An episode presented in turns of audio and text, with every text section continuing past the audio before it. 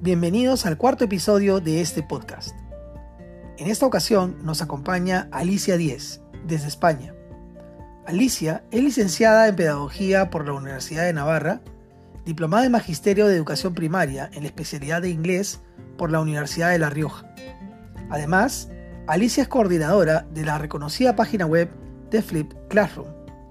Actualmente trabaja como profesora de educación primaria en el Colegio Miravalles El Redín de Pamplona y como profesora asociada de la Universidad de Navarra en el grado de Magisterio.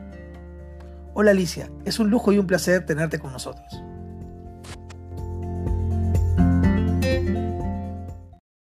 Hola eh, Alberto, eh, muchísimas gracias por esta invitación a, participar en tu superproyecto, que así lo entiendo yo, EdTech, eh, que entiendo que es pues una ayuda para maestros, para profesionales de la educación y realmente, y más en estos momentos, nos viene muy bien esta ayuda porque nos facilita muchísimo eh, pues nuestra labor.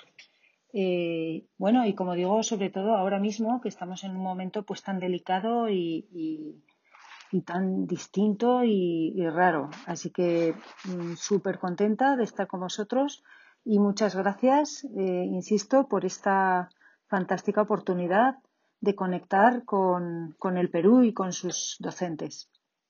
Muchas gracias Alicia por darte un tiempo para participar en este cuarto episodio. El tema a tratar es trabajo de clase y evaluación en educación primaria. Me parece muy interesante que podamos conversar sobre un tema tan urgente, sobre todo en esta particular coyuntura de aprendizaje a distancia o enseñanza remota. Empecemos con una pregunta general. Alicia, estamos habituados a pensar en la evaluación como el reflejo de algo al final de un proceso. ¿Es eso justo? Bueno, pues yo creo efectivamente, Alberto, que tu pregunta eh, da en el clavo en el sentido de que tenemos, mm, estamos acostumbrados a pensar en la evaluación como el final de un proceso, cuando realmente la evaluación debe estar presente en el principio, en, a lo largo de todo el proceso y al final del proceso de aprendizaje. En el principio, pues como evaluación inicial o diagnóstica, para que sepamos dónde tenemos que empezar a ayudar a nuestros estudiantes, a guiarles. Eh, eh, la evaluación formativa a lo largo de todo el proceso es lo que nos va a ayudar a que la formación y el aprendizaje de los estudiantes sea mejor, más completa, eh, más a la carta, si quieres, ¿no? más, más adecuada y, y específica y por, y por último, pues la evaluación sumativa, que es la, la, la, final, la que te da datos de si estos aprendizajes que te habías planteado en los objetivos se han logrado o no se han logrado, eh, pues eso al final de este proceso. No sé, si, no sé si vosotros en el Perú tenéis esta idea, pero yo recuerdo cuando yo estudiaba, hace ya unos años, la verdad, eh, pues te jugabas un poco todo al último examen y podías tener dolor de cabeza o sentirte mal, pero pues tenías que rendir y, te arriesgabas y ahí te lo jugabas todo. Entonces yo creo que eso es muy injusto eh, porque creo que no estamos valorando eh, pues todo el trabajo que, se va realizando a lo largo del tiempo en el que dura ese proceso y es, en mi opinión, eh, quizá hasta más valioso porque ahí vas a tener más datos, um, datos de más interés de, de, lo que están tus alumnos eh, aprendiendo y cómo lo están aprendiendo, ¿no? Realmente. Eh, de forma que creo que hay que buscar eso, unas soluciones más creativas, eh, pues eso, conseguir que, que los estudiantes sientan que todo lo que ellos hacen tiene valor, se evalúa, es importante y, y pues eso, el profesor es consciente y le ayuda a, no solo al alumno, también al profesor en el proceso.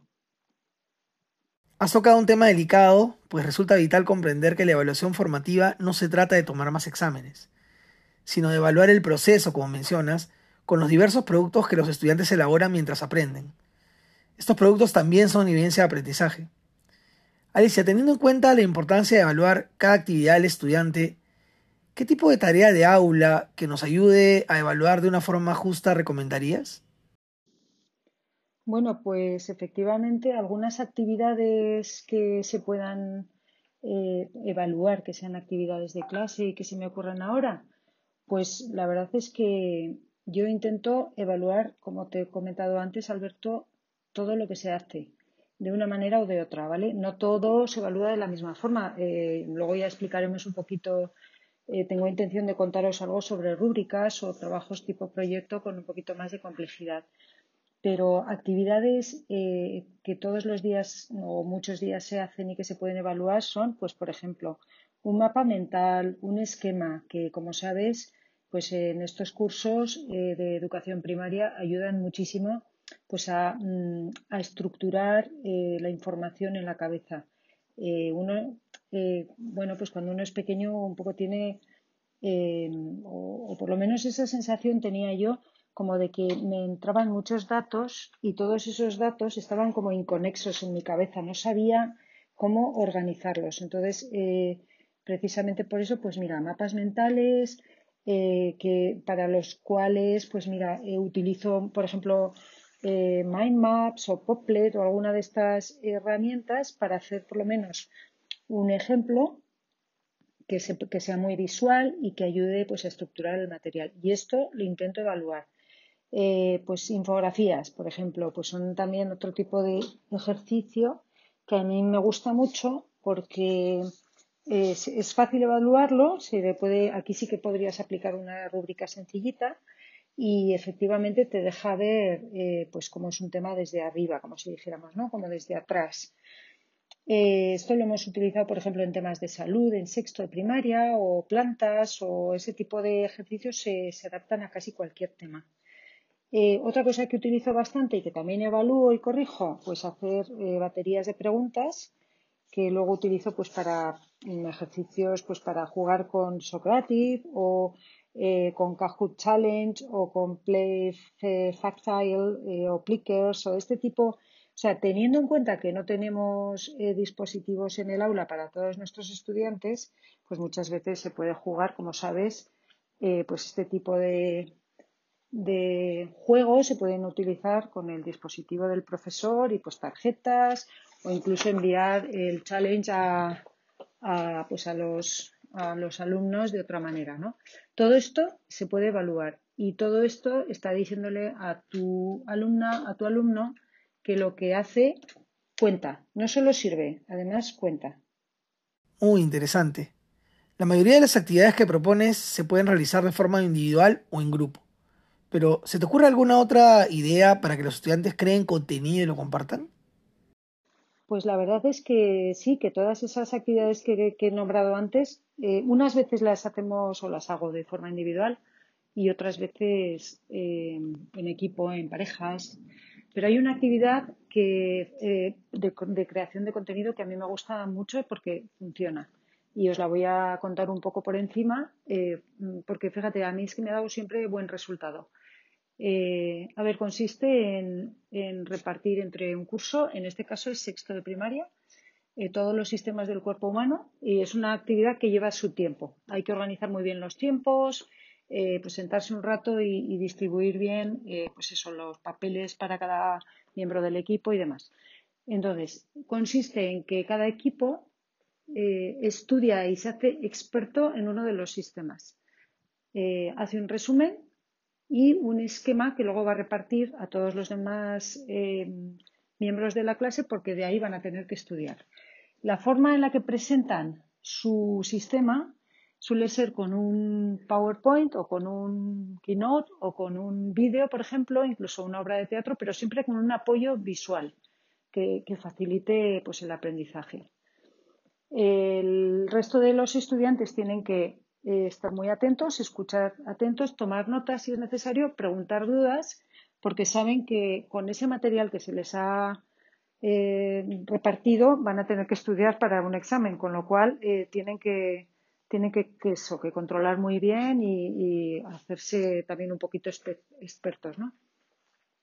Lo bonito de esto es que estas presentaciones suelen tener extras. los extras pues eso, pues pequeñas obras de teatro o hacen galletas, por poner un ejemplo, sin gluten porque han contado en el aparato digestivo que hay intolerancias muy importantes o traen medicinas, medicamentos porque están hablando, por ejemplo, de la diabetes eh, y entonces porque el, hermano de alguien pues tiene esta enfermedad y la cuentan con mucho detalle, en fin, o sea, se le puede dar eh, con mucho interés y efectivamente o sea, es que le invierte en cuerpo y alma en esto. Eh, daos cuenta que presentar trabajos para iguales siempre es súper atractivo, ¿no? Súper atractivo para, para, niños, sobre todo de estas edades. Eh, la tecnología que se utiliza es, bueno, pues la que, la que, como comentaba antes, nosotros no tenemos grandes, eh, no tenemos muchos dispositivos en clase a disposición, sino que, bueno, pues un poquito aquí, un poquito de allá, en casa pasamos, repasamos con los recreos eh, ayudamos, hacemos lo que haga falta, pero el caso es que el resultado suele ser genial. Este material se puede guardar de un año para otro. Hubo un año que incluso convertimos aquellas presentaciones en vídeos y ahora mismo estos vídeos, como ya vamos acumulando unos cuantos, pues nos sirven para ir eh, avanzando cada año, ¿no? A tener cada vez más material. Eh, bueno, más adelante quizá os pueda explicar un poquito más, no quiero alargarme con esta pregunta, pero quizá tenga la oportunidad de contaros un poco cómo se puede evaluar un, trabajo de este tipo. Qué interesante en realidad. Utilizar dinámicas de aprendizaje entre pares para que los estudiantes, asumiendo el rol de expertos, con supervisión del docente, sean capaces de presentar un contenido a sus compañeros. Se condice perfectamente con la idea de que a mayor audiencia, más esfuerzo y mejor calidad en el trabajo. Alicia, aprovechando que nos comentaste esta fantástica actividad de aprendizaje, ¿cómo evalúas en este caso? Bueno, pues sí, para, para evaluar este tipo de actividades hay que pensárselo un poquito.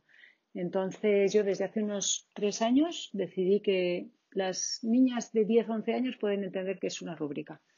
Eh, eh, de esta forma, ya saben, estos estudiantes de estas edades eh, tienen que saber también qué se les va a pedir, cómo se les va a evaluar. Entonces, al principio del curso explico una rúbrica que va a ser como la rúbrica general para trabajos con cierta complejidad.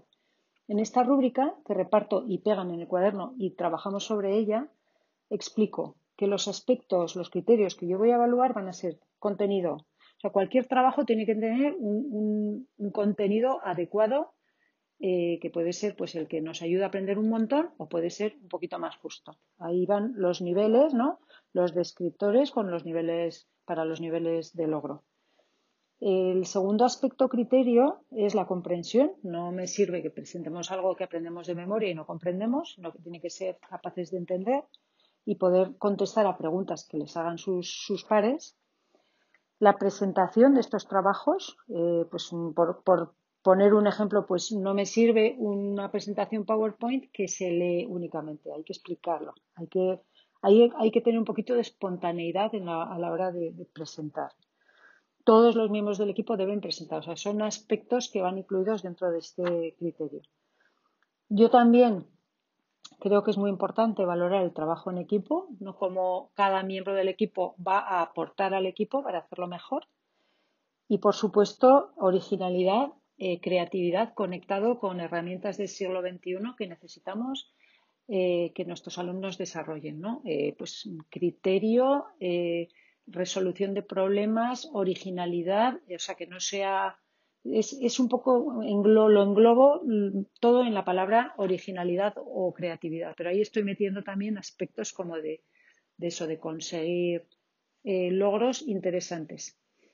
Otra cosa que me gusta mucho hacer es que cada vez que presentamos uno de estos trabajos se dé la coevaluación, que los alumnos por grupos eh, eh, valoren el trabajo de sus compañeros. Bueno, aquí nos jugamos un poco todo a, como es mi amigo, pues mira, le voto mejor. Pero eh, siempre pido, y además pido que se, haga que se diga en alto, qué es lo que más te gustó, aparte de completar tu rúbrica, qué es lo que más te gustó, qué pensáis que fue lo mejor de este trabajo y qué, y qué creéis que podría haber sido mejor.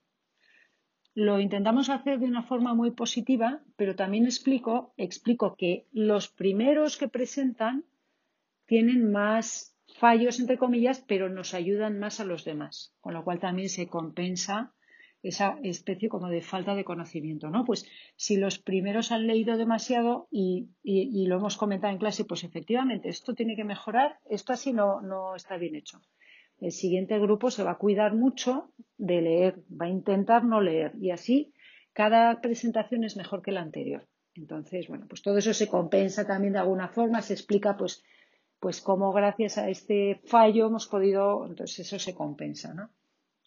A mí me gusta mucho, mucho que eh, ver cómo los estudiantes, aunque sean pequeños, tienen la valentía muchas veces de explicar qué es lo que creen que puede ser mejor y eso me parece tan bonito y tan enriquecedor que, me hace disfrutar muchísimo, muchísimo. Aquello de expresar en público lo positivo y las oportunidades de mejora de sus compañeros es una excelente idea para mejorar el proceso de coevaluación. Muchas gracias, Alicia. ¿Alguna idea que quieras que recordemos? Bueno, pues como estamos hablando de evaluación, estamos hablando de, actividades, eh, yo me quedaría con que una buena evaluación eh, supone pues eh, un buen feedback. una buena evaluación te tiene que decir que de un error se puede aprender. Eso es lo que yo creo que nos podemos quedar. Eh, cuando nos equivocamos en, clase, los primeros que tenemos que reconocer un error somos nosotros y intentar hacerlo bien. Eh, pues eso, convertir el error en algo positivo, no en algo que sea una frustración eso negativa, ¿no? sino una pequeña frustración a veces nos da eh, el empuje y, y, la oportunidad de mejorar. Pues venga, a por ello. Eso es lo que yo creo que podemos sí, pensar sobre este tema de la, evaluación. Con eso me quedaría, sí. Te agradezco mucho, Alicia. Nos dejas muchas ideas interesantes para mejorar la evaluación. Un enorme placer tenerte con nosotros. Muchas gracias a ti, Alberto. Ha sido una gozada eh, estar aquí de, charla contigo y con todos tus oyentes. Espero que, bueno, que algo de fundamento saquemos de este, de este pequeño, de esta pequeña reflexión eh, y espero que por el Perú estéis muy, muy bien. Eh, con el tema del COVID estamos todos tan preocupados, ¿verdad? Así que nada, bueno, y eso, un abrazo desde España y gracias, mil gracias. Adiós, Alberto, hasta luego.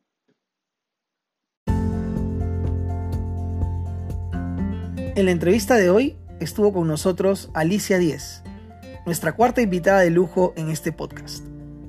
No olvides que puedes seguirnos y descargar los episodios en Anchor, Spotify, Google Podcast, iTunes, entre otras plataformas digitales. Soy Alberto Grados desde Lima, Perú, y este es el canal de ECTEC Tips.